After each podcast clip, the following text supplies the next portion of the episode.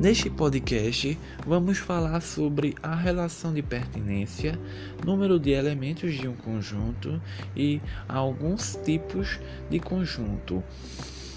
Relação de pertinência: X pertence a A, quer dizer que X é elemento do conjunto A.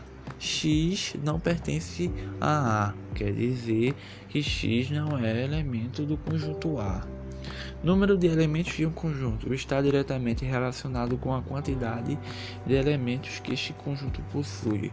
Imagine o conjunto V, na qual seus elementos são as vogais.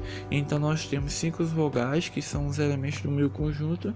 Então eu tenho que o número de, número de elementos do meu conjunto V é igual a 5.